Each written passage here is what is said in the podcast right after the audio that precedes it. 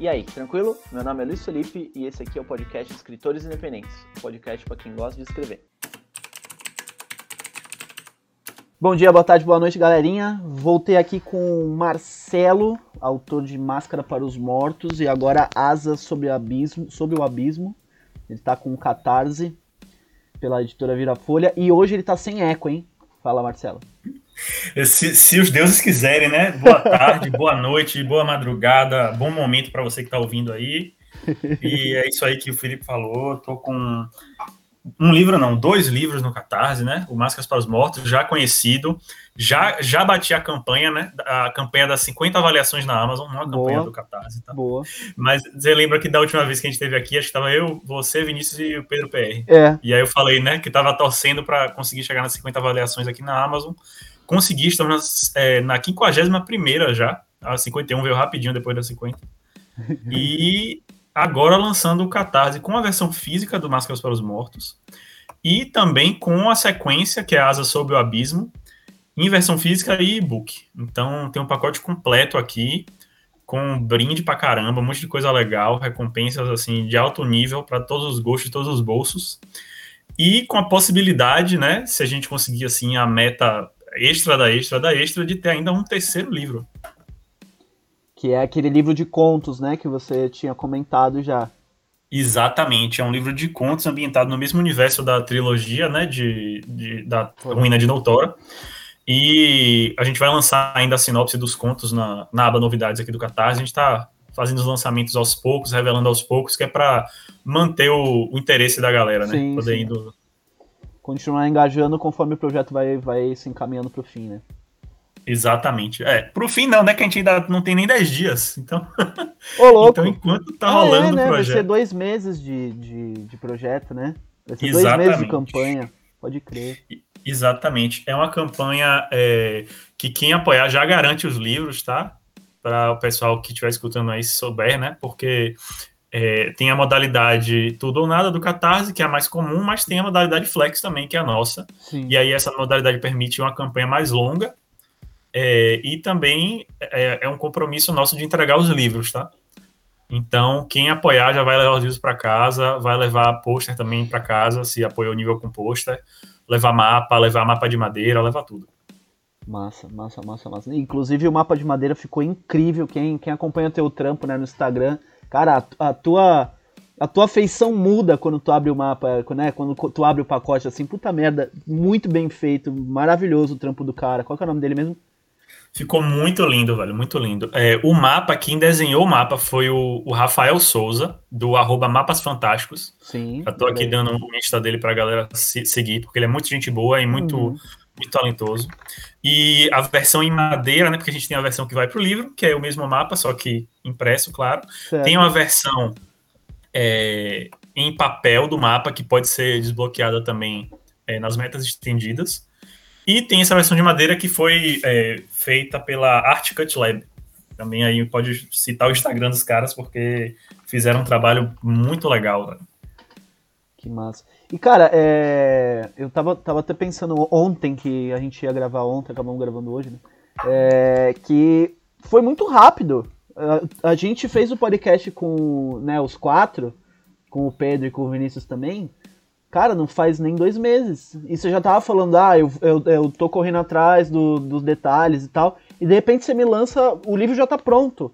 Do jeito que você falou, parecia que você tava, tipo, finalizando o livro. Mas não, você já tava acordando os detalhes do, do, de lançar mesmo a campanha.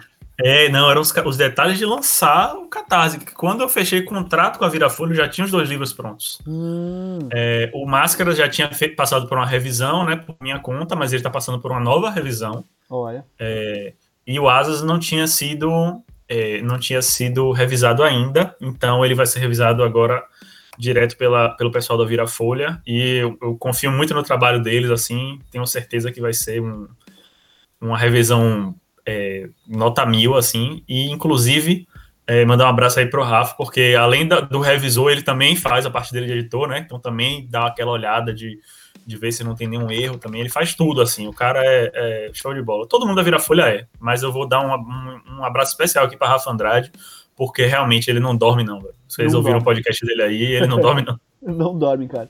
Não dorme mesmo. E o mais louco é que ele, ele, ele se engaja de um jeito que parece que sempre tem espaço para mais projeto, né? É impressionante. Cara, é assim, é, eu falo isso para eles, eu falei isso em live, já falo para todo mundo, assim, eu nem dos meus sonhos mais selvagens de, de publicação tradicional, eu imaginaria que ia encontrar uma galera que ia acreditar tanto no meu projeto, sacou? Sim. Eles são, assim, tão é, empolgados, tão engajados, tão dedicados, que às vezes eles vêm com umas ideias para mim, e eu fico assim, peraí, gente, vocês têm certeza que é isso que vocês querem? É, é isso mesmo? Poxa, meu Deus. Porque, assim, é, é eu, eu, ouvi também a coluna do Vinícius falando de síndrome do impostor, né? E aí, é, isso, isso é um tema do Masters para os Mortos. É, é, um tema também que acaba sendo trabalhado um pouco no, no Asa sobre o Abismo. É um tema, assim, geral, né, da trilogia, mas acho que é mais forte no primeiro livro. E é uma coisa pela qual eu passo também, sacou? E eu fico aqui vendo minhas 50 avaliações na Amazon, assim, muito feliz, claro. É, fico vendo o projeto que nem 10 dias tem e a gente já está em 43%. E fico vendo a editora, sabe, me, me botando para cima, querendo assim, poxa, vamos lançar, vamos fazer, porque eu tenho outras coisas que eu escrevi, sabe? E aí eu vou falando para eles, eles são empolgados, eles gostam, eles leem e aprovam e tudo mais. E fica o tempo todo uma vozinha lá no fundo, assim, dizendo assim. E aí, cara, quando é que alguém vai descobrir que você você é, é, tá usando uma máscara?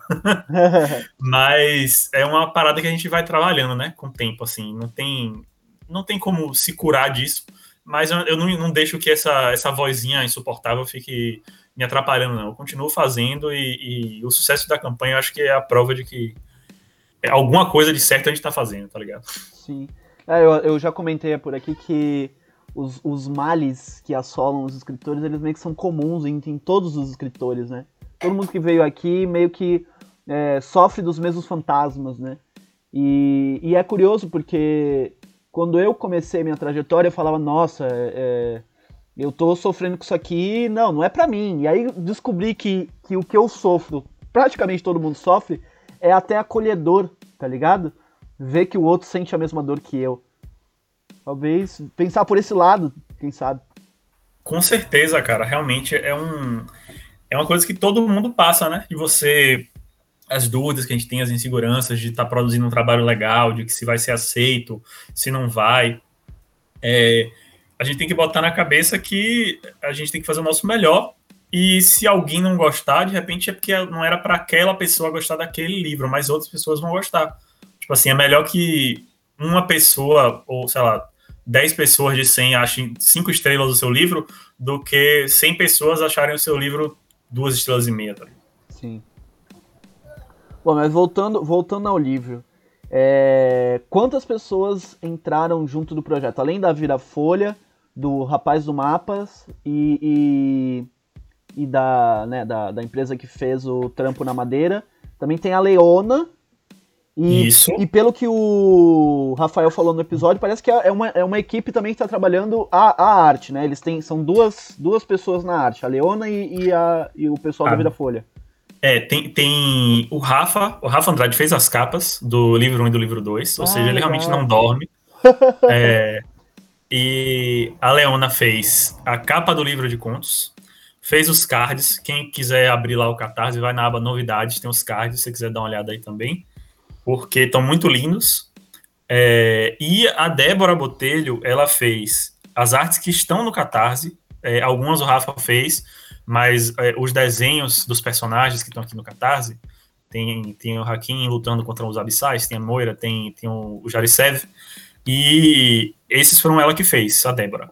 E ela também está preparando o marca-páginas tematizado do, do livro, com as máscaras de Hakim, e tá ficando lindo também, eu tô doido para mostrar. É, é, eu sou muito ansioso, tá ligado? Eu gosto de, de revelar tudo de uma vez, assim, se eu pudesse, eu já tava mostrando o processo e tal, mas vamos com calma. É, é graças a Deus tem uma editora para me segurar aí, para poder cuidar dessa parte, porque realmente eu, graças eu ia botar a Deus, o carro na frente contrato, né, cara? Porque... É, exatamente, exatamente. O contrato é bom, viu, velho? É, é, como é o cara que, que vem da área do direito, assim, o contrato é um negócio bom, porque você, você meio que se prende a fazer aquilo ali Sim. e e sabe, fica. O, que, o combinado não sai caro, tá ligado? Então, a gente combina, bota no papel e dá tudo certo. É só seguir o contrato. Mas, enfim, essas, esse marcador tem as máscaras de Hakim, né? Porque o Máscaras para os Mortos é no plural por um motivo. É, eu mostro mais essa máscara da capa, que é a máscara colérica, uma máscara que ele usa para guerra, mas ele tem outras três máscaras, né? Cada uma ligada com um dos, do, das facetas do sistema de magia do livro. E aí, nesse marca-página, a gente vai poder ver as máscaras, assim, toda a sua glória, estão ficando muito lindas. Então, estou ansioso para revelar. E o marca-páginas, ele vai ser um, uma meta do 100%, tá? Quando bater 100%, todos os níveis a partir do, do terceiro, que é o nível que leva o livro físico, vão ganhar um marca-páginas da Vira-Folha e um marca-páginas com o tema do livro, que são essas máscaras. Tu, tu pode falar do, do, dos, do, das metas? Ah, tá aqui, né? Tá aqui no Catarse as metas. Mas fala aí, faz uma passada geral das metas aí pra molecada coçar o bolso. Beleza. O que já temos garantido para todo mundo que, que vai apoiando, né? Dependendo do nível, que são os livros. Isso aí já tá. É só você apoiar que você vai levar os livros. Uhum. Tem nível que leva pôster, é, da capa 1 ou da capa 2, depende do nível. Tem nível que leva mapa extra também, feito, feito pelo Rafael. É, tem, todos os níveis também, a partir do, do terceiro, levam imã de geladeira com uma, uma máscara. Inclusive quero. Pronto, a gente separa aqui para você. é... Sério? É... Mas deixa eu ver o que mais. Beleza, vamos para a meta extra agora. É... Com uma meta de 110%, a gente vai incluir no pacote de alguns níveis, a partir do terceiro, uma carta, que é uma carta escrita por um personagem, que é o Sev, para o irmão dele, que é o Morsov. Eles dois são personagens é, secundários, mas o Sev, ele é, ele é, ele é meio protagonista, assim, também. Ele tem o um ponto de vista em alguns momentos do livro e ele é, move a história adiante. Em determinado momento, eles são apresentados, tanto o Sev quanto o Morsov, já juntos. Né? Eles têm um plano que eles estão desempenhando e a protagonista, a Moira, meio que esbarra nos dois, né, por acaso, e acaba lançando todo o plano deles para os ares. Né? O plano dela também, o que ela queria fazer também, nada dá certo. Mas eles tinham um plano anterior e eles estão conversando sobre esse plano mas é uma coisa que fica assim é, subentendido, sacou? É uma coisa que aconteceu antes e que eles estão tentando é, é, desempenhar, mas a chegada de Moira meio que é, atrapalha tudo isso. Então a gente vê como meta extra de 110% essa carta, que é o Sev explicando para o irmão quais, quais são os planos dele e por que ele precisa do irmão. Né? O Sev, ele é um ladrão de túmulos, no, na terra onde ele vive, ser ladrão de túmulos é muito lucrativo porque as pessoas costumam guardar os mortos junto com os grandes tesouros, né? É. Porque em, em Noutora, um mundo onde existe necromancia e existem é, carniçais que se alimentam de carne humana e tudo mais, a forma de tratar os mortos ela é muito importante e define muito cada sociedade. Então, onde ele vive, que é na Nova Mordrávia, é, o povo meio que começou a fortificar os túmulos. Então, os túmulos são verdadeiras fortalezas é, e aí eles aproveitam para guardar tesouro lá, já que está fortificado, né? E aí ele rouba esses túmulos. E para um roubo específico, que é o que dá o pontapé inicial para o prólogo do livro, é, ele precisa do irmão, que é um necromante. Então, nessa carta, ele dá uma. explica mais ou menos assim é, o que, que ele pretende fazer para o irmão dele. E também traça um, um pequeno plano, uma pequena rota, que é o mapa é o mapa 3, né? É o mapa que vem junto com os níveis de apoio é, a partir do quinto nível. É um mapazinho bonitinho que tem um, um tracejado em vermelho tudo mais, tem um tem umas áreas que tem um zoom assim especial para a gente ver exatamente qual foi a rota que ele traçou. Então esse mapa e essa, essa carta, eles se complementam, sacou? Que massa, que massa. É, beleza. E aí, passando para a meta aqui de 130%, são os cards é, que a Leona fez em preto, em preto e branco. É, a Débora também trabalha, vai, é, tem uns cards que, que são feitos por ela, que são dos monstros, porque tem os cards de personagem, é, os personagens principais, Mori e Hakim, tem o Sev, tem o Morsov. Na, na aba novidade já dá para ver três desses quatro, ou desses seis. Uhum. E aí ainda vai ter mais alguns cards, né? O Morsov e é, um card para os abissais e outro para os carniçais, são os monstros mais comuns assim na história. Com 140%, esses cards em preto e branco vão ganhar cores e é, as pessoas vão ganhar mais cards, tá? Todo mundo a partir do quarto nível de apoio, que é o nível taumaturgo, vai levar cards e aí com 130% vai, é, vai ganhar um card, ou dois, ou três, ou quatro, ou seis, dependendo do seu nível. E aí com 140, quem levaria um leva dois, quem levaria dois leva três, Legal. e assim por diante. A gente consegue dar mais e, e em cores, né? É, em 150% a gente tem os mapas impressos. É, é um papel especial. É, tem aqui nas nossas especificações. É, deixa eu dar uma olhada aqui no mapa impresso aqui em papel texturizado, né, tamanho A4, e é, um mapa do livro 1 e um mapa do livro 2 impressos para acompanhar os outros mapas também. Dá para fazer uma, um kit cartografia aí com, com toda a geografia de, de Noutora. Ficou, ficou muito completo, muito legal. E aí vem como fosse aí, um, um posterzão, né? Um, um... Isso, tipo um pôster, assim, exatamente. Legal. É, tem as metas, depois disso vem as metas maiores, assim, né? As metas mais. Que são, assim, as metas que eu desejo muito alcançar. Muito mesmo. Se, se não alcançar, tudo bem. Se bater 100%, eu já me considero é, best-seller da cidade, não é mais do bairro, não. Da cidade. é, é a meta. E, é, a meta é essa, né? 100% tá ótimo. Mas se chegar no 250%, a gente tem acabamento soft touch para os livros. Então, todo mundo que pegou o livro físico vai ter o livro físico com aquela capa, sabe, macia, uhum, assim, meio, meio uhum. texturizadazinha. E isso realmente dá um diferencial. Vai ficar muito legal. É, e tem a meta de, 270, de 270%, que é a meta que eu desejo insanamente alcançar, que é a meta do terceiro livro. O livro de contos impresso. Os contos, é, para o pessoal ficar, ficar sabendo, já vão vir em e-book para determinados níveis de apoio, tá? Dependendo do seu nível, ah, você pode levar um conto, dois, três ou quatro contos, né? Na ordemzinha que a gente preparou. É, e isso é quando a gente bater 100%. Batendo 100%, o, a partir do, do nível 4 de apoio, que é o nível taumaturgo, já começa a levar contos extras em, em, em mob, em formato de e-book. É, e no 270, né, a gente tem o livro de contos impresso. Então, os níveis 7 e 8 levam um livro de contos impressos sem custo adicional nenhum. Vão levar três livros em vez de dois. E a última meta, a meta Mega Hypermaster de 300%, é o livro de contos impresso com páginas coloridas. Porque o livro de contos vai ter ilustrações para ah, cada conto. Sim. E essas ilustrações também feitas por Leona e todas coloridas nessa última meta. Então, assim, ia ser um, um, grande sonho ter, sabe, lançar três livros de vez com, com página colorida e tudo mais. Tudo, tudo que eu tenho direito, assim. Posso, já posso me considerar um, um escritor de sucesso, assim. Posso me aposentar já, pendurar o chapéu. Não, é o mais louco, assim.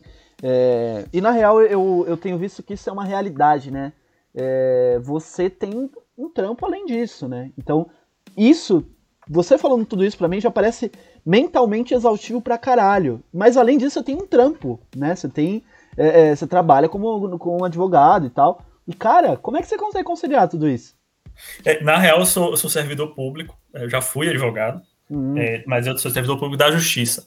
Como eu consigo conciliar, cara, é simples, eu tenho uma editora, show de bola, fenomenal, que fechou contrato comigo, com um editor que não dorme para que eu possa dormir, entendeu? Pode crer. E é, é esse, esse trampo de organizar o catarse, de fazer, de procurar artista, de encomendar, foi feito pela Virafolha, sacou? Eles me, me colocaram junto deles em todos os passos do processo, ouviram todas as minhas sugestões, a gente discute, eu dou pitaco, eles acatam, sabe? Fazem tudo que está na medida do possível, que eles acham que vai dar certo e eu proponho, eles fazem. E mas quem está fazendo esse trabalho de organizar o catarse, fazer tudo, é a Virafolha. O meu trabalho é escrever e divulgar é, é, e é o que eu faço bem, assim, escrever, né? Divulgar, não sei se eu faço bem, não. Mas escrever é o que eu sei que eu consigo fazer e eu foco nisso, sacou? Escrever ao máximo. Tanto que os contos foram uma ideia que eu tive para a gente incrementar o, o, financiamento. Porque eu tava vendo os caras preparando tanta coisa, velho, mapa, é, pôster, entendeu? Correndo para fazer capa, para contratar artista e, e fazer um negócio bem legal. E eu pensei, assim, por que, que eu posso fazer para encorpada, né? melhorar, para ajudar. Assim, o que, é que eu sei fazer de bom, sacou? Eu sei escrever, não, não tem outra coisa assim que pudesse fazer, entendeu? E aí eu fui lá e é, já tinha planos de escrever contos extras, né? Eu já tenho um dos contos extras já estava pronto, é, que é no universo de Noutora e é sobre um personagem que eu pretendo continuar trabalhando com ele no futuro. Fazer uma coisa tipo Robert Howard, assim, sabe? Pequenos contos é, não necessariamente em ordem cronológica e tal, sobre esse personagem específico, é, que é o Valken. É, eu não vou falar muito sobre ele, não, porque tem um sistema de magia separado aí da história do livro e eu não quero dar spoiler, não por enquanto. Quando tiver publicado, a gente divulga. E aí, eu já tinha esse conto do Valken, que o Pedro PR betou, inclusive. Hum, é, então, eu deixo aqui meu, meu agradecimento a ele por ter feito esse trabalho. É, e comecei a escrever outros contos. Cada conto, peguei o mapa do, do continente, cada, cada país, cada região. Eu fiz um conto ambientado naquele local. E aí alguns contos têm interseções com a história principal, assim, não de forma que você precise ler eles ou que precise ter lido a história principal para entender, é, mas sabe uma coisa meio fix-up assim, com personagens coadjuvantes que aparecem de novo aqui e ali, ou então o que aconteceu depois que determinado personagem deixou essa cidade e foi para outro lugar, o que aconteceu ali? Ele chegou, causou um monte de estrago porque Sev, Morsov e Moira juntos não fazem, não fazem nada de bom, assim, é destruição para tudo que é lado. Porque é uma, uma vingativa poderosa, um necromante procurado por dois países diferentes e um ladrão de túmulos que o único desejo da vida é se divertir ao máximo e, e enriquecer ao máximo as custas dos outros, sacou? Então eles não, não fazem nada de bom e deixam as cidades meio que em caos. E aí eu fui escrevendo um pouquinho assim sobre o que aconteceu quando eles deixaram uma determinada cidade, sacou? Que massa. Essa essa essa química, né, entre o, os protagonistas, nesse lance meio anti-herói, né? Eu acho muito massa essa coisa, principalmente em fantasia, né? Porque é, a gente tem muito preto no branco, tá ligado? E o vilão é vilão por causa disso, porque ele é malvado, e o herói ele é um ser puro, intocado pela maldade, né? Eu acho muito massa esse, esse, essa parte mais cinza da coisa, né? É, eu gosto demais, cara. Assim, eu adoro conflito de bem e mal. É, Tolkien, tipo, é inegável que você pode fazer uma história de, de, bem versus mal e ser profunda e ser, sabe, complexa e ter nuances e tal. Mas eu puxo mais a influência para o Martin e, e, ainda mais, eu diria, para o Sapkowski do The Witcher, tá ligado? Uhum. Onde em The Witcher ninguém é bom, ninguém presta. Assim, Geralt, você pode dizer que ele é um cara bom, de bom coração, mas ele se esforça ao máximo para ninguém perceber que ele é de bom coração, então ele acaba sendo um sacana também. essa, essa é a parte massa de você. Sei lá, eu, eu gosto de criar os personagens com, com esse tipo de profundidade, sabe? Tipo, mostrar que ele é uma coisa, mas na verdade ele tá tentando ser outro, ou que seja, eu gosto muito desse tipo de coisa. É, eu também adoro, porque isso, isso deixa real, né? Porque a gente não é bom o tempo todo, ninguém é bom o tempo todo. Sim. A gente, se, se você perguntar para uma pessoa na rua se ela é boa, se ela é ruim, ela vai dizer que ela é boa.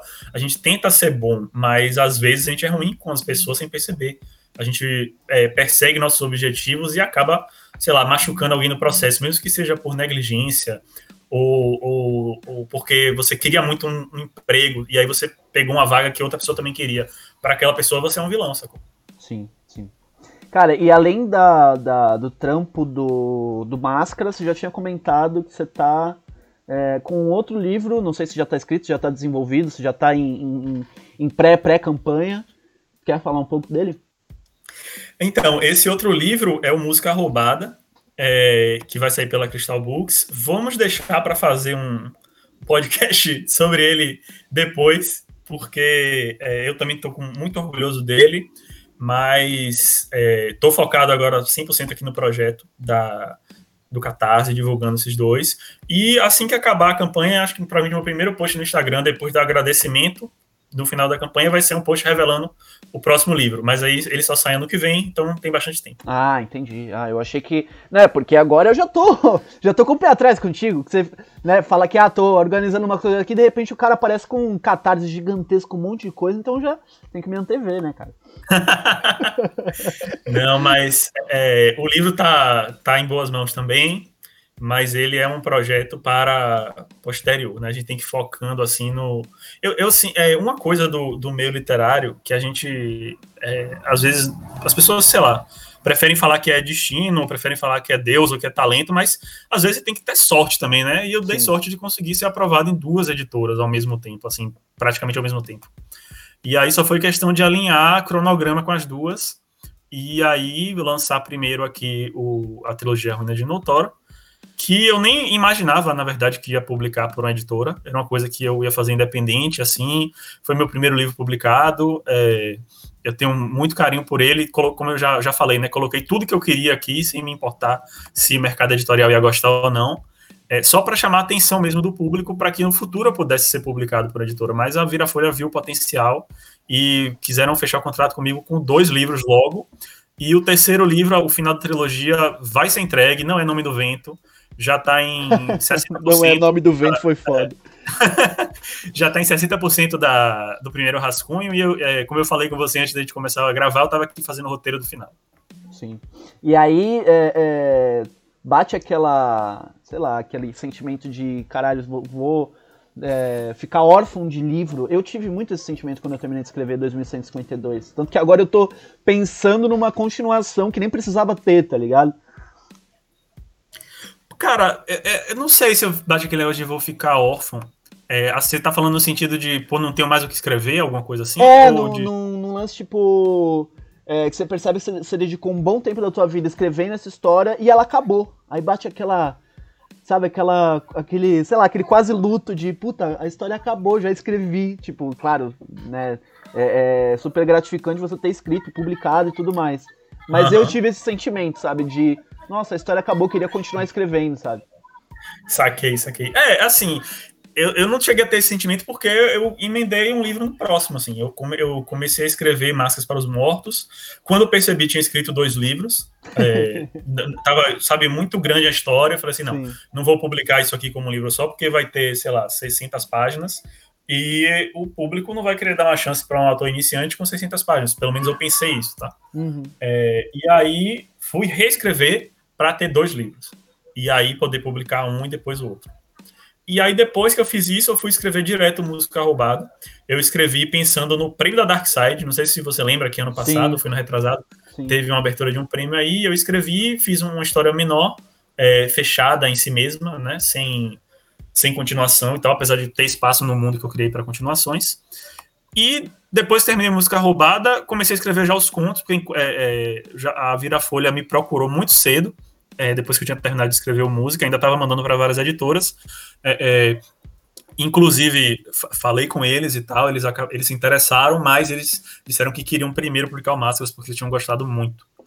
E aí acabou que um foi, é, o, o música foi para outra editora e a Virafolha ficou com o meu primogênito, né? o varão. Exatamente. E assim, tá, eu tô, eu tô muito empolgado, cara. E é engraçado porque eu fiquei um pouco preocupado até com isso. Você pode até achar paranoia, mas, tipo assim, os livros são fantasia sombria. É, o Máscaras e o Asas sobre o Abismo, especialmente o Asas, eles têm passagens muito muito sombrias, assim, sacou? Os personagens se dão mal mesmo. Uhum. E eu acho que a gente, quando escreve, tá refletindo um pouco do que a gente tá sentindo, né? E a gente tava, sabe, é, eu, pelo menos, quando comecei a escrever, tava num período difícil, estava é, sem trabalho e tudo mais, isso estava me afetando muito, estava é, dependendo de, dos meus pais para viver e tudo mais. E aí eu acho que talvez o, o lado sombrio tenha pesado mais um pouco por causa disso. E agora que eu estou extremamente feliz, eu estou escrevendo o terceiro livro e eu pensando assim, não, o final não vai ser feliz. Você está muito feliz, você quer escrever uma coisa feliz, mas não, esse final não vai ser feliz. Nós planejamos isso já, Marcelo. Nós já está planejado, está escrito no caderno. Não, não mude, não me invente. Depois eu faço um final feliz. Que vai ser o outro livro que eu falei que estou com vontade de escrever para você. Não, e, e, sensacional que assim. É, a, a, acaba que você está escrevendo a sua história, né? É, o, o, que você é como pessoa acaba refletindo diretamente na, no que tu está escrevendo ali. E, e, cara, como é que você consegue manter o ritmo durante tanto tempo, entendeu?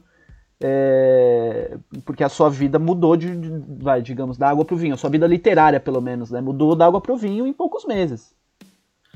É isso, velho. Mudou muito. É, eu consegui encontrar um sistema, que é um sistema simples, escrever 1.200 palavras por dia quando eu estou no período de escrita, né? Então, fazendo isso, eu consigo avançar muito bem, né?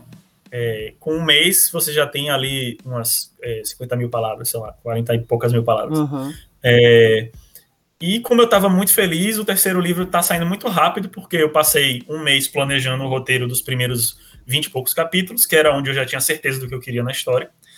E aí fui escrever, acabei rapidinho, porque eu passava do limite todo dia, porque eu estava feliz né, com tudo que está acontecendo. Então, você tem energia extra para fazer as coisas. E aí, parei agora para fazer o desfecho, né? Peguei o que já tinha escrito, dei uma relida, fiz alterações, é, acabou até acrescendo um pouco a contagem de palavras.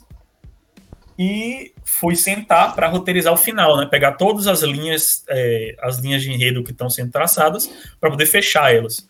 É, eu fiz isso com o Máscaras e com Asas também, né? A cada 10 capítulos eu parava, relia tudo e ia retrabalhar. Nesse período eu não escrevia coisa nova, então essas 1.200 palavras não existiam no dia. O dia era só pegar, ler, fazer anotações. Pegar, ler, fazer anotações. Terminou as anotações, reescrever. Sacou? E me dá satisfeito. Tipo assim, ah, não escrevi nada esse dia. Grande coisa. Eu li, sei lá, dois, três capítulos e, e pensei sobre eles. Isso é trabalho também. Sim. Então, eu vou fazendo aos pouquinhos, sacou? Todo dia um pouquinho, tentando é, não pular nenhum dia, mas também se precisar pular um dia, não me crucificando por isso. Nossa, a minha. O meu, sei lá, minha rotina de criação é totalmente diferente. O meu, o meu livro, 90% dele é escrito no banho, tá ligado? Você lá pensando sobre. e aí depois, que eu tenho tudo isso meio que processado assim, eu vou e jogo no papel. E aí depois eu reviso.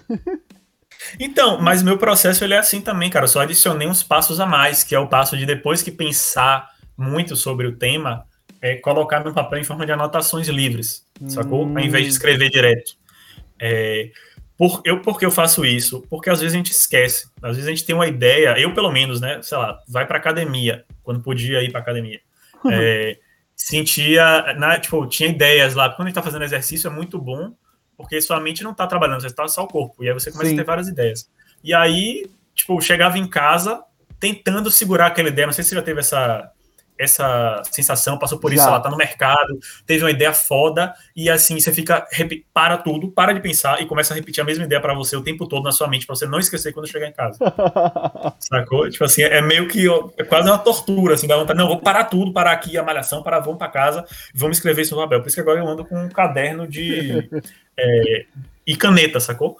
Inclusive, Sim. eu fazia no celular, e o meu celular deu, um, deu uma queda, a tela apagou, não consigo mais recuperar o bicho e perdi várias anotações. Caralho. Várias anotações. Aí eu falei, não, é papel e caneta, papel e caneta não acaba a bateria, não fica sem internet, então fui lá, peguei meu caderninho e, e reanotei tudo que eu conseguia lembrar, tá ligado?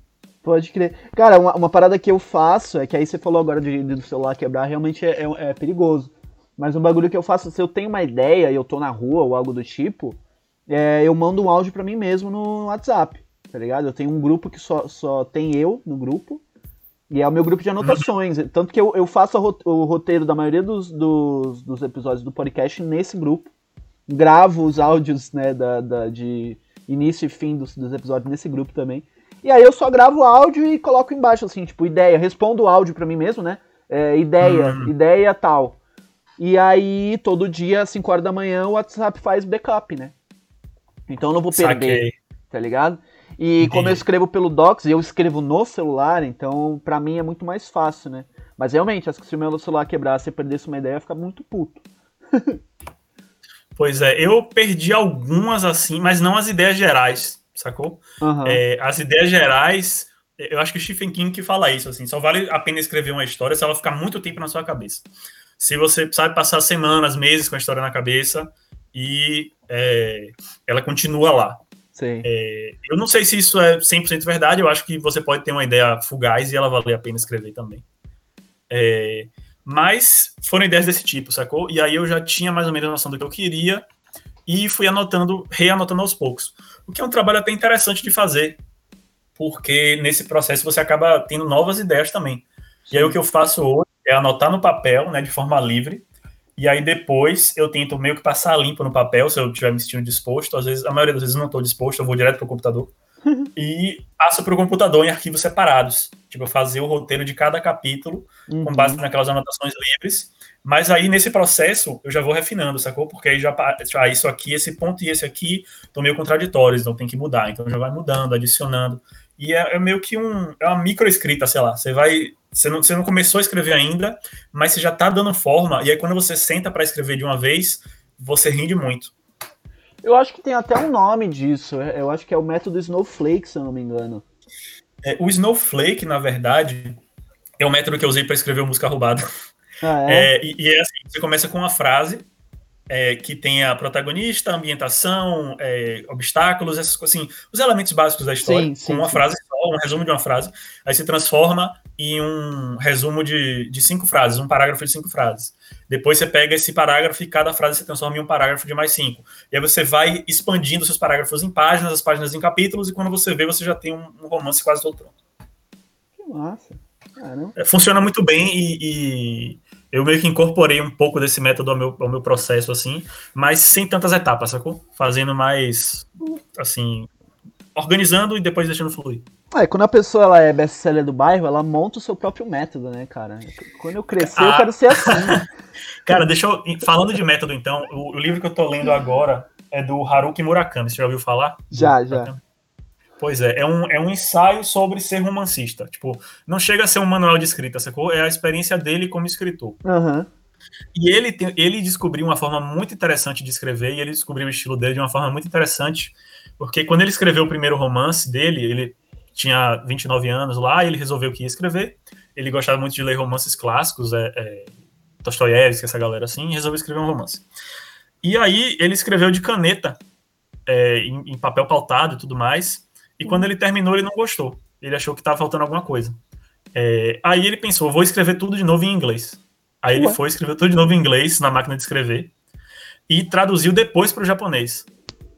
E aí ele fala que isso gerou um estilo é, mais comedido, tipo um estilo sem muito floreio, sabe, mais direto, porque era a segunda língua dele, ele não tinha tanta habilidade, então ele não usava palavras incríveis, tipo grandiloquentes nem nada disso. Uau. E, e, aí ele, tipo, disse que começou a formar o estilo dele a partir dessa sensação que ele teve ao utilizar, sabe, um vocabulário mais limitado e escrever só o que era estritamente necessário. Que doido, cara, eu fiquei até sem, sem... olha só, é, eu nunca pensei em escrever diretamente em inglês. Eu só eu sempre penso quando eu, ah, vou lançar o livro em inglês, eu penso em escrever e depois traduzir. Escrever na, na, na segunda língua e depois passar para a língua materna, isso é bem curioso. É interessante, né? E assim, é, eu acho, ele fala isso também nesse livro, que cada, é, cada escritor tem o seu método, sacou? Você vai uhum. descobrindo o seu método na hora. Existem várias técnicas, várias, várias formas e tal, e formas que são recomendadas, formas que são consideradas é, inferiores, mas isso não importa. O que importa é você descobrir o seu método. Sim, sim. Isso é, isso é muito massa, porque quando você acha, né, a coisa flui, porque você não, já não tá mais batendo cabeça consigo mesmo, né? Você já tá naquela. É, naquele fluxo de escrita é, que não é mais livre, né? É uma parada, eu sei escrever assim, é assim que vai, é assim que foi, né? É, exatamente. Você cria um. É uma identidade, tipo, é é. Um, um, estilo, uma coisa, um jeito, assim. Eu acho que é, você cria uma intimidade com a atividade de escrever é, do jeito que você achar melhor, seja no banho, seja na rede, seja, é, sabe, em qualquer lugar. E, e, é isso que vai dando prazer, sabe? Porque no início a gente vai é, tropeçando muito, não entende, procura. Alguns procuram ajuda, outros não procuram, não querem ser ajudados. Mas quando a gente encontra uma forma que a gente começa a ficar confortável, né? Acho que a escrita flui, flui mais. Sim. E o, a coisa tem que ser prazerosa acima de tudo, né? É, por ah, mais sim. que seja um trampo é um trampo meio, meio bandido, né? Mas por mais que seja um trampo bandido, a coisa tem que ser prazerosa, né? Não, é, e é, é, assim, é extremamente prazeroso para mim, todas as etapas. A, a revisão, para mim, é que é a mais dificultosa, mas acho que é para todo mundo é assim. É, revisão, diagramação e sinopse, para mim, foram horríveis. Assim, é, para mim, a, revisão, no sentido de você ter que reler várias vezes, reescrever e procurar falhas e tal, é, para mim me dá.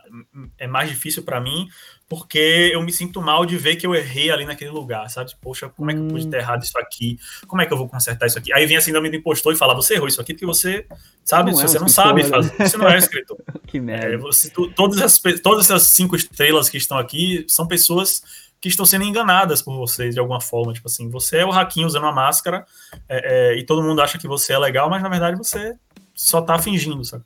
Pode crer. Mas a gente bota essa voz lá para baixo, chuta ela para um, porão dentro da nossa mente e volta a trabalhar. Eu, é, eu vi até um, um, uma postagem no Facebook, eu sigo uma, uma eu sou muito cadelinha da Disney, né? Da Disney e da Pixar. E aí eu sigo Quem uma é? página que. É, então. Eu sigo uma página que posta trechos das animações e tal. E aí é uma animação, no, a animação nova que eu não tive. Ainda não, não tive oportunidade de ver. É, deve estar em Premiere na Disney Plus, também tem que pagar e tal. E que era um personagem falando pro outro que todo mundo tem um Bruno dentro de si e que você tem que mandar esse Bruno calar a boca. E eles falam que é Bruno o nome. Curioso. eu né? acho que eu vi, eu acho que eu vi isso, mas também não lembro de que filme é. Sim, inclusive, desculpa a todos os Brunos que estão nos ouvindo, mas os Brunos precisam calar a boca às vezes, cara. É, eu, eu, evito dar nome às vozes na minha cabeça para não criar relação de intimidade. ah, muito bom. Daqui a pouco você passa pro remédio, né? Vira realmente um esquizofrênico é, que achou que, na verdade, não era só o síndrome do impostor.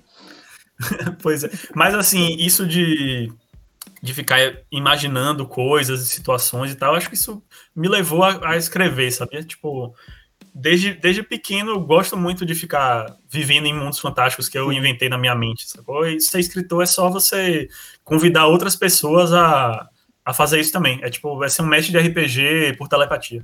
É, pior. e na real, essa coisa de, de sonhar, é, sonhar acordado, acho que é. É um, sei lá, a gente faz isso o tempo inteiro. É o que a gente mais faz, talvez. É isso mesmo. Assim, eu, vi, eu vi uma, um, Eu acho que era um filósofo que falou isso, agora eu não vou lembrar quem, não vou lembrar onde, mas que a gente tende a fazer isso porque o tempo inteiro a gente tá se distraindo da ideia de que uma hora a gente vai morrer. Era um bagulho assim, tá ligado? Ah, sim. Pode não ser Schopenhauer, talvez. Isso. Alguém falou isso. Eu, eu tô, tô, ligado também nessa frase, eu acho, mas também não tô lembrando. Vou me desculpar aí. mas é bem isso, assim, a gente tá assim. Não sei se é, se é, se é distraído da ideia que a gente vai morrer. Eu acho que, é, por mais que eu seja, me considere uma pessoa pessimista, acho que não é isso, não. Eu acho que a gente gosta de brincar, sacou? Eu tava lendo sobre, é, é sobre escrita e sobre os processos, sabe, de inspiração e tudo mais. Uhum, uhum. E a gente joga muito a, a, brincadeira, a gente reduz a brincadeira para a infância, né? A brincadeira é coisa de criança, sim, sim. e agora a brincadeira acabou, você é um adulto, comece a trabalhar para enriquecer seu patrão, pagar suas contas, né? E se de preferência morra cedo para não onerar muito a previdência.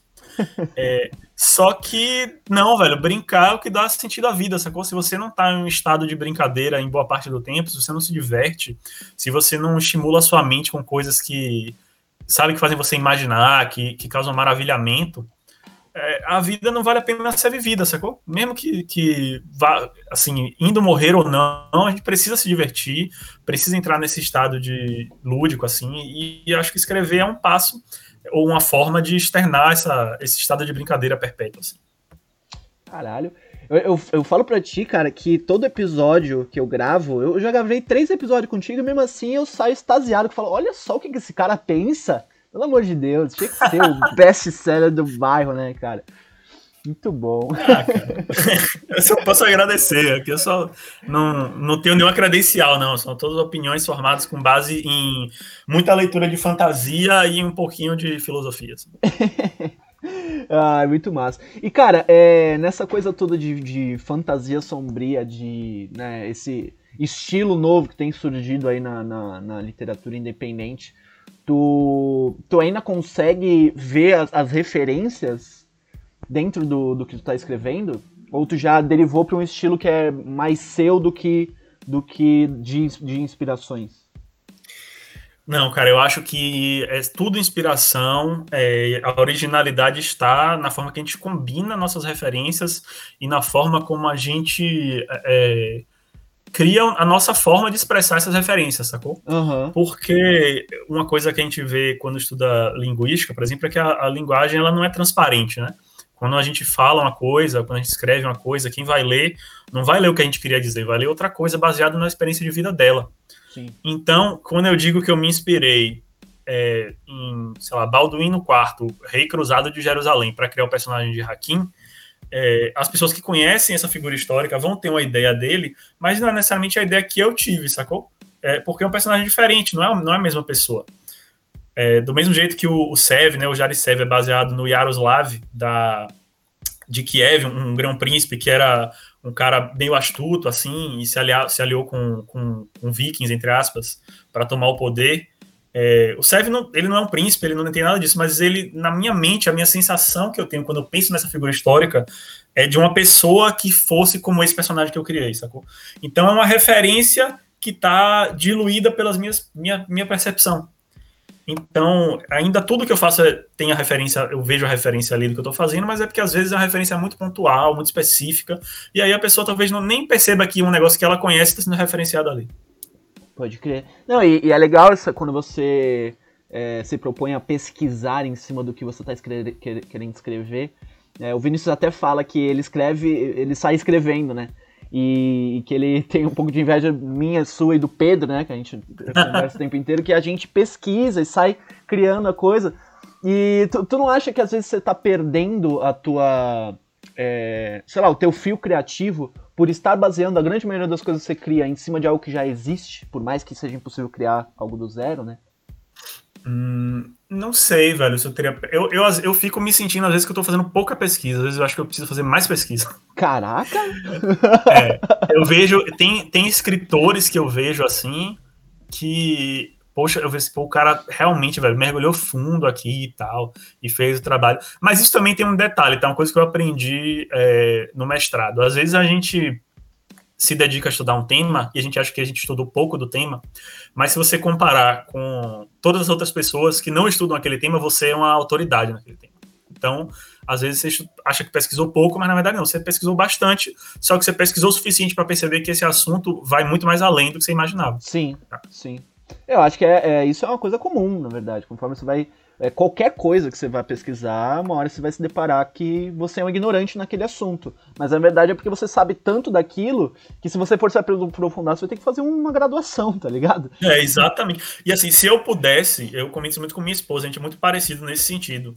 Tipo assim, se a gente tivesse dinheiro infinito, a gente ia fazer faculdade até morrer. Tipo, ia ficar fazendo, estudando várias, várias áreas. Sim, sim. Só pra você aprender, sacou? Tipo assim, é, eu sempre tive uma paixão muito grande por aprender coisas novas é, desde que não seja ciências exatas, tá? Tem que ser história, literatura, filosofia, uma coisa assim mais, mais facinha. É, até o Murakami que fala, né? Escrever não é uma coisa pra gente muito inteligente, não. Se for inteligente demais, você acha logo a resposta do que você quer, e aí não precisa escrever um romance de 600 páginas, né? Você o escritor ele tem que ser inteligente, mas não precisa ser muito inteligente. Ele tem que Sim. ter uma lentidão no pensamento. Então eu gosto de ficar lendo sobre as coisas. Eu até comentei com você, eu estou agora estudando a Idade do Bronze. Aí estou lá estudando, sei lá, os miceneus, os hititas, os assírios, as relações entre esses povos. Assim, e, e são coisas que não tem nenhuma utilidade prática, talvez, na minha vida. Tipo, é, é disso saber que há dois mil anos antes de Cristo tem uma tabuleta de barro entalhada com a reclamação de um comerciante porque é, é, o cobre que ele mandou buscar em determinado lugar tinha baixa qualidade. E assim, é uma coisa extremamente específica, mas que, para mim, pelo menos, já vai abrir na minha mente, um, sabe, uma ideia de um mundo fantástico, uma história Sim. do que aconteceu. E aí eu já vou pensando em ideias do que escrever e tal. Então eu já estou com ideias para mais livros, porque eu estou estudando sobre a Idade do Bronze. É, o, o Ruína de Notora, voltando um pouquinho aqui para a trilogia, tem um pouco de inspiração dessa época, assim, de trazer civilizações que não sejam só medievais europeias, então tem um uhum. pouco dos egípcios e tudo mais, tem um pouco das civilizações é, semíticas, né, porque o Império de Varkalad é meio inspirado em, na Jerusalém, mas aí já é a Jerusalém medieval, né, que com a confluência das culturas é, muçulmana e cristã, né, juntas, assim. Que massa. Cara, e, e, essa coisa de você sair pesquisando e, e, e, você, né, o que o cara fala que você não pode ser muito gênio. É, eu, eu morro de medo, às vezes, de estar escrevendo uma coisa e soar arrogante, porque, tipo, eu pesquisei demais. Tu tem isso, de, tipo, de estar escrevendo uma, uma, parada e, tipo, minuciosamente a tua pesquisa tu colocou lá, falou, olha só como eu pesquisei, olha quão completo é isso. E tu, tu não tem medo de, de parecer até, sei lá, pomposo demais, tá ligado? Tenho e estou com esse medo agora, enquanto estava falando com você aqui, estava com medo de, pô, Marcelo, maneira aí na conversa dos Ititas, porque, pelo amor de Deus, né, velho? Você tá querendo impressionar quem? Cara, o pior, né, meu? É, é, isso seria a síndrome do impostor inverso, né? Porque tu sai é, pra caralho e tu fica, caralho, será que eu vou parecer um sabichão arrogante aqui? Tipo. É, tipo assim, a, a síndrome do impostor, não necessariamente você acha que você não sabe, tá? Às vezes você pode achar que, que você é, é, tipo, sabe muito sobre uma coisa inútil, sacou? Ou que você uhum, uhum. sabe muito porque você, na verdade, não tem nenhum conteúdo e quer impressionar as pessoas com informações necessárias, uma coisa assim. Caralho, a mente humana é uma cilada, essa, essa é a verdade. É, viver é sofrer, né, velho? Por isso que a gente escreve, que é pra exorcizar esses demônios. Sim, sim, total, total. Bom, então, é, de, de, de pronto agora, além da campanha, tu tem um livro que vai sair ano que vem e mais uns 30 para escrever. É, para escrever, eu diria que eu tenho duas histórias que eu quero escrever, de, assim, em matéria de romance, que eu quero muito escrever. É, uma delas é essa que eu falei meio inspirada na Idade do Bronze. Uhum. A outra é uma coisa que eu tenho muita vontade de escrever, mas que eu não sei se eu vou conseguir. É uma coisa que eu estou deixando para escrever quando eu me considerar assim, tipo assim, não, agora eu sou um escritor experiente e vou ter capacidade de escrever, que é uma fantasia com inspirações mesoamericanas, tipo na civilização asteca, maia, oh, inca. É, mas eu quero que seja um livro gigante. Eu quero que seja um calhamaço imenso, que não tenha continuação também, tipo, sabe, escrever uma trilogia inteira num livro só, assim. Uhum. E aí eu tô esperando eu fazer, assim, bastante sucesso para que isso seja comercialmente viável e alguma editora queira publicar um livro meu de 900 páginas. Caralho. Cara, eu, eu, toda vez que, eu, que alguém fala de um livro de 900 páginas, eu lembro da minha tia que comprou o box do, do Martin, Crônica de Gelo e hum. Fogo, e, e, o box, tipo assim, ele é do tamanho da minha mesa, tá ligado? Ele é. Tipo, porque os Sim. livros são gigantes, né? E ela, eu juro pra ti, cortou todos os livros ao meio e mandou reencapar, porque a família inteira tem tendinite, e eu também, né? Então ela não aguentava segurar os livros, tá ligado? Cara, eu achava que isso era um meme, velho. Eu já vi um, eu já não vi é, história de gente que faz isso, eu achava que isso era um meme. Não é, mano, é, é real. Eu, eu fiquei chocado quando eu vi. Até hoje eu passo pela, pela estante da minha tia, um beijo, tia. É, e eu vejo os livros cortados e falo, meu Deus, que, que merda. Tá? Ah, mas se ela cortou e mandou reencapar, eu acho que é válido, porque o meme que eu vi, o livro tava aberto assim no meio, sacou? E não tinha. Nossa, todo, não. todo destruidinho. Nossa, não, ela mandou reencapar, com, com, né, meteu um papel cartão ali, eu acho, sei lá, e mandou reencapar. Claro, é, é, é o papel da, da capa é, agora é qualquer coisa, né? É qualquer... Não, mas, mas é uma capinha, tá? Não tá. Sim, sim, sim, sim. O livro não tá é, estripado, sacou? Vazando as tripas para fora.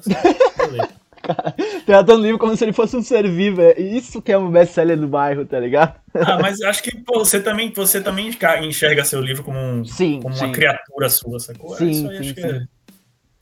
É o mais Mas é. curioso é... da, da parte do digital, né? Que por mais que você não tenha o. o eu, eu tenho muito isso quando eu tô reeditando o livro dentro da Amazon, dentro da plataforma, né, da Kindle, que eu falo, caralho, eu tô. Já virou um Frankenstein, tá ligado? E realmente é uma, é uma concepção de filho, tá ligado? É isso mesmo. E o Frankenstein acho que é a metáfora perfeita para você escrever um livro.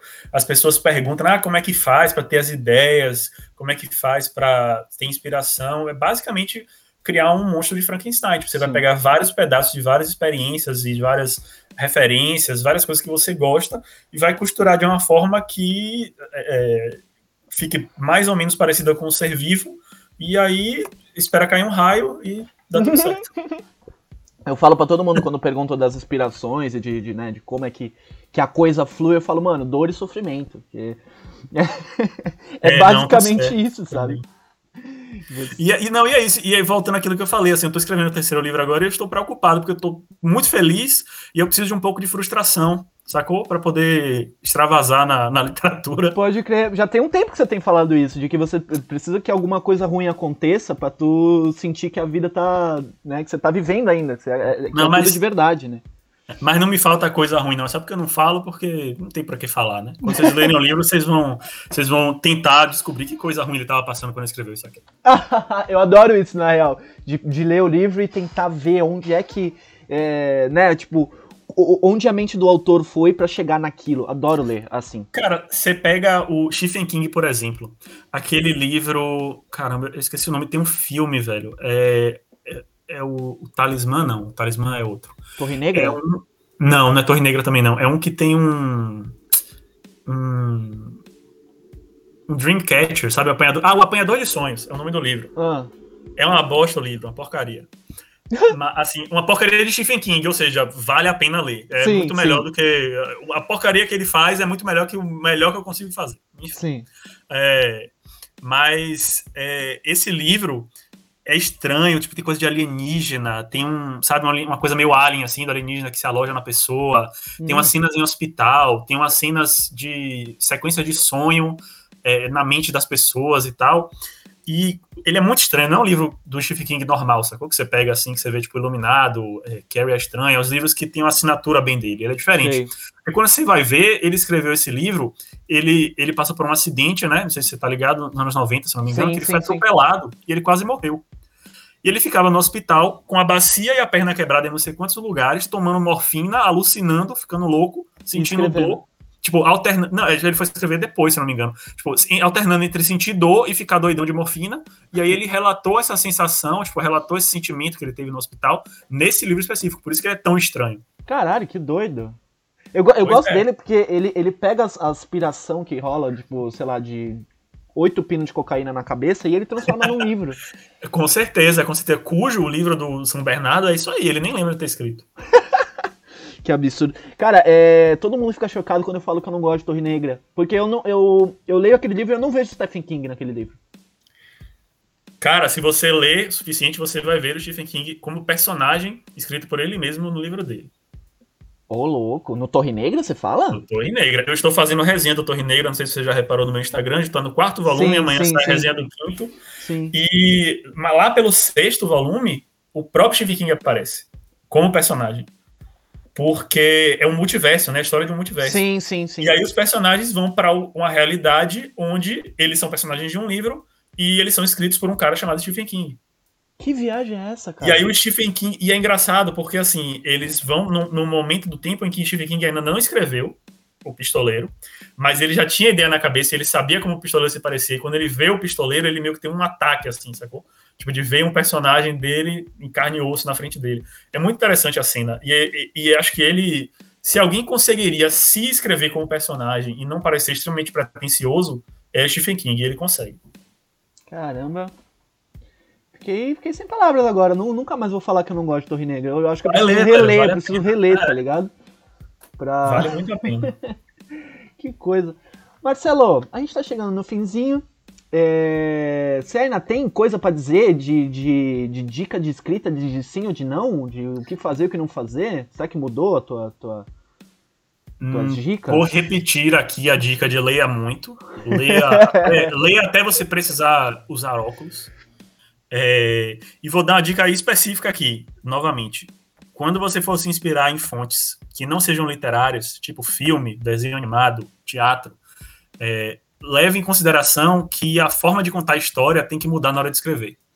Eu estava assistindo Cavaleiro do Zodíaco outro dia aqui, e os diálogos de Cavaleiro do Zodíaco são todos horríveis, são todos péssimos. Sim. Eles repetem o que está acontecendo na cena, tipo, meu Sim. Deus, o Shiryu cegou o próprio olho para poder escapar do golpe do Shaka, sei lá, uma coisa assim. Sim. E aí o mestre ancião fala isso, aí Seiya fala isso, aí o próprio Shaka fala isso, aí o Shiryu fala isso de novo. Tipo assim, eles vão, sabe, criando um diálogo desnecessário. Então eu fico assim, pô, se alguém se inspirar nisso aqui, a pessoa tem que ter a sensibilidade de que na hora que ela for escrever é, em forma de, é, de romance, forma de conto e tal, essa repetição não, não cabe mais, sacou? Ela tem que criar o diálogo de outra forma. Então, assim, leiam muito para que vocês saibam como se escreve uma história, para na hora de você puxar referência de outros meios, você não acabar caindo num vício daquele meio específico. Muito bem. Eu, eu vou passar um pano para esses animes dos anos 90, porque eles eram realmente, assim, bem repetitivos, né? Esses shonens do, dos anos 90, tanto que Mas uma... eu adoro todos. Eu também amo todos, mas é, tem uma versão do Dragon Ball que é, tipo, a versão enxuta do Dragon Ball Light, que eles cortam, tipo, metade. É sério, eles cortam metade dos diálogos. Aí, tipo, de 200 episódios vira 150, tá ligado? Porque eles cortam as, as repetições. E é, mesmo, é isso mesmo, acho que era, era o padrão anos 90 de, de produzir anime. Eu acho que assim, é tipo é pro público infantil, os caras pensaram, não, esse moleque de, de 10 anos que vai ver isso aqui, ele não vai entender o que tá acontecendo. Então vamos repetir para que ele entenda, sacou? Só que agora, quem assistia com 10 anos, sei lá, 7 anos, hoje tem 30 e poucos anos, entendeu? Sim. A gente não tem mais tempo para ficar ouvindo o mestre ancião repetir o que tá acontecendo na tela, sacou? Então vamos. É, é, é, editar esses diálogos aí na hora de escrever. Inclusive, tu foi, tu foi ver na Netflix, né? Eu vi a primeira temporada e eu desisti. Que eu falei, nossa, era bom antes, agora não é mais. Eu, eu tava vendo Lost Canvas, que eu nunca vi, eu ah. só vi ah. um pedacinho, mas é o mesmo diálogo, tipo, é um novo desenho, uma releitura, sei lá, contando outra história, é, mas é o, é o, mesmo estilo, sacou? E aí eu uhum. fiquei pensando nisso. que merda. Bom, é isso então. É, se você quiser agora, você tem todo o tempo do mundo para vender o seu peixe. Fala aí todas as redes, todos os arrobas, todos os, onde a gente te encontra, onde a gente pode te encontrar na rua para ganhar um autógrafo, quem sabe. Beleza. Olha, vocês me encontram, atualmente vocês me encontram em catarse.me barra notora. É, a campanha tem nove dias e nós já alcançamos 43% da meta. São dois livros físicos, Máscaras para os Mortos e Asas sobre o Abismo. É, tem e-book também, tem mapa impresso, tem pôster, tem mapa de madeira, lindo, maravilhoso. Se vocês forem no meu Instagram, mpneves, autor, vocês vão encontrar lá o, o vídeo de eu fazendo um unboxing do mapa de madeira, tem foto também dos produtos e tudo mais. É, dê uma conferida na página do Catarse, ela está muito bem feita, foi feita com muito carinho pelo pessoal da editora Vira Folha. É, se você acha que não vai gostar, eu peço pelo menos que você leia a, a, página do Catarse, sacou? Que aí, se você der uma olhada ali no projeto e você realmente achar que não é para você, não apoie, tudo bem, um abraço, boas leituras. Mas eu tenho certeza que quem olhar, se você tiver um interesse mínimo em fantasia, você vai se interessar, vai gostar.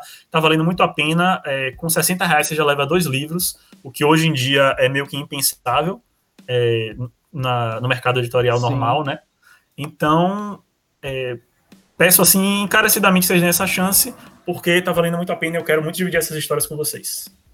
E você que apoia a, a literatura independente aí, vai lá no, no, na página da Vira Folha também. Os caras fazem um trampo incrível. O maluco não dorme. e, meu, o sonho do Marcelo tá sendo realizado pelos caras da Vira Folha e eles fazem basicamente o que a gente quer fazer aqui, sabe? Fomentar a escrita independente. Então vai lá ver o trampo. É isso aí. E assim, não só realizando meu sonho, tá? Estão possibilitando que eu tenha novos sonhos, porque eles estão realizando coisas que eu nem sabia que sonhava. Eu nem sabia que queria e os caras estão me Ex dando. Exatamente. que massa.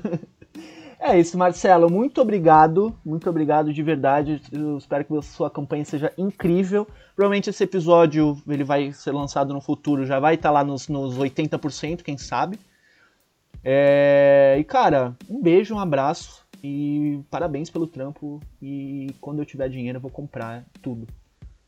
Valeu, meu velho. Eu que agradeço mil vezes. É sempre ótimo fazer podcast com você. E o seu livro também eu já li, é muito bom. E depois que sair as resenhas de Torre Negra todas, a próxima é a sua. Olha só que maravilha.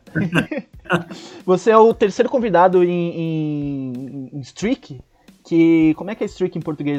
É, bilingual problem. Sequência. É, em sequência. sequência. que fala bem do meu livro. E, tipo, eu fiquei seis meses sem ser lido e agora eu tô sendo lido. Eu não sei o que acontece. Será que isso é uma coisa que todo escritor passa? É, eu acho que é, velho. É, o traba... é longo, assim, é uma cauda longa, demora. Uma Sim. hora você vai chorar também, tenho certeza. é isso. Marcelo, muito obrigado. E valeu você que está ouvindo. Vai lá curtir o, o Catarse do Cara, o trampo, o projeto, a Vira Folha, tudo mais. Um abraço. Valeu, um abraço. E aí, você curtiu esse episódio?